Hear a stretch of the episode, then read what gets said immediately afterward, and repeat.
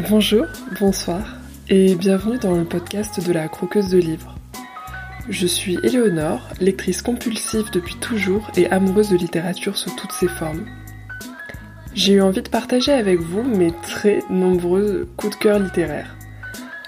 En quelques minutes, j'espère vous donner envie de lire ces romans, ces BD, ces essais ou témoignages qui m'ont à la fois bouleversé, qui m'ont fait rire, qui m'ont fait pleurer, touché, motivé, parfois même réchauffé ou happé. Bref, des livres à croquer. A tout de suite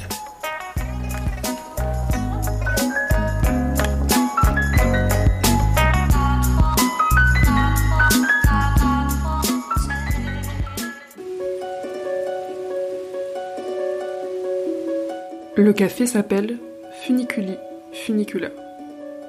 Censé vous faire retourner dans le passé, il est devenu si célèbre qu'une longue file d'attente se forme devant tous les jours. Mais dans les faits, pratiquement personne n'a réussi à voyager dans le passé. En effet, pour pouvoir le faire, il faut accepter des règles contraignantes. Très, très contraignantes.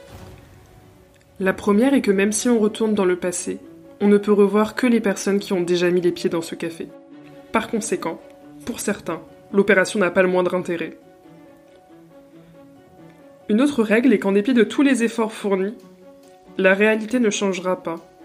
Nous avons demandé au personnel de l'établissement les raisons d'une telle règle, mais la seule réponse que nous avons obtenue est on ne sait pas. De plus, au cours de notre enquête, nous n'avons trouvé personne qui ait effectivement voyagé dans le temps.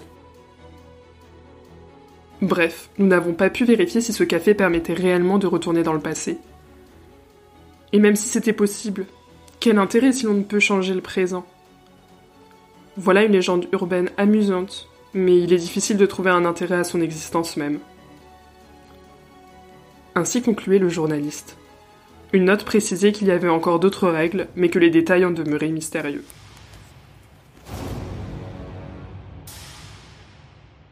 Aujourd'hui, le livre qu'on croque, c'est le roman Tant que le café est encore chaud de Tashikazu Kawaguchi.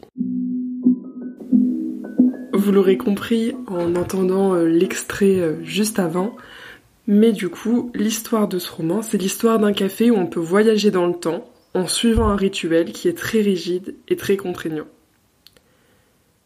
Malgré ce thème de voyage dans le passé, ce livre n'a pas du tout vocation à se trouver dans les rayons science-fiction de vos bibliothèques ou librairies préférées.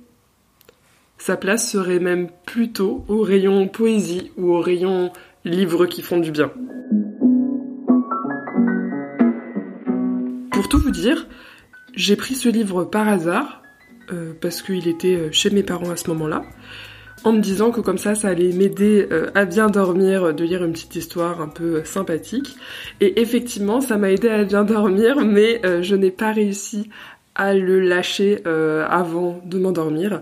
Heureusement, c'est un roman qui est assez court. C'est donc un livre qui va aborder de manière très juste des thèmes comme la rupture amoureuse, la maladie, l'oubli, la mort, le deuil, Enfin, en fait, que des sujets qui vont être euh, pas faciles à aborder en fait et qui là vont être euh, vus par le biais de petites histoires de manière très sensible. C'est un roman qui a plein de petites images très poétiques, comme par exemple euh, les volutes de fumée du café qui vont transporter dans le temps, et je trouvais que les histoires qui sont abordées dans ce roman, donc en fait il y a plusieurs euh, histoires euh, avec un fil directeur entre chaque, donc qui sont déjà le lieu, elles ont toutes lieu dans le café. Et ben ces histoires, elles vont rendre les personnages très attachants. Et on voit bien les relations entre les différents protagonistes qui évoluent, qui... on les connaît de mieux en mieux. Et je trouve que ça, ça donne voilà, des personnages qui sont euh, vraiment euh, touchants.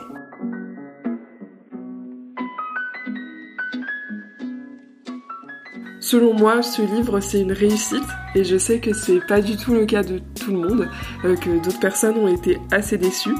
mais pour moi, en tout cas, c'est un très joli livre et je vous le recommande vraiment.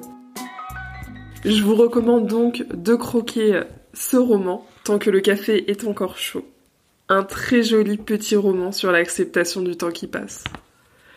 N'hésitez pas à m'envoyer un message à lacroqueusedelivre.org pour donner votre avis, me dire si vous avez lu ce roman, me donner des recommandations de lecture, me dire comment est-ce que vous trouvez euh, cet épisode et ceux d'avant, est-ce que vous avez des conseils, bref.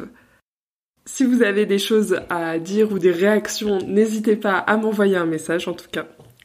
Et on se dit à très vite pour découvrir un prochain livre à croquer ou à dévorer.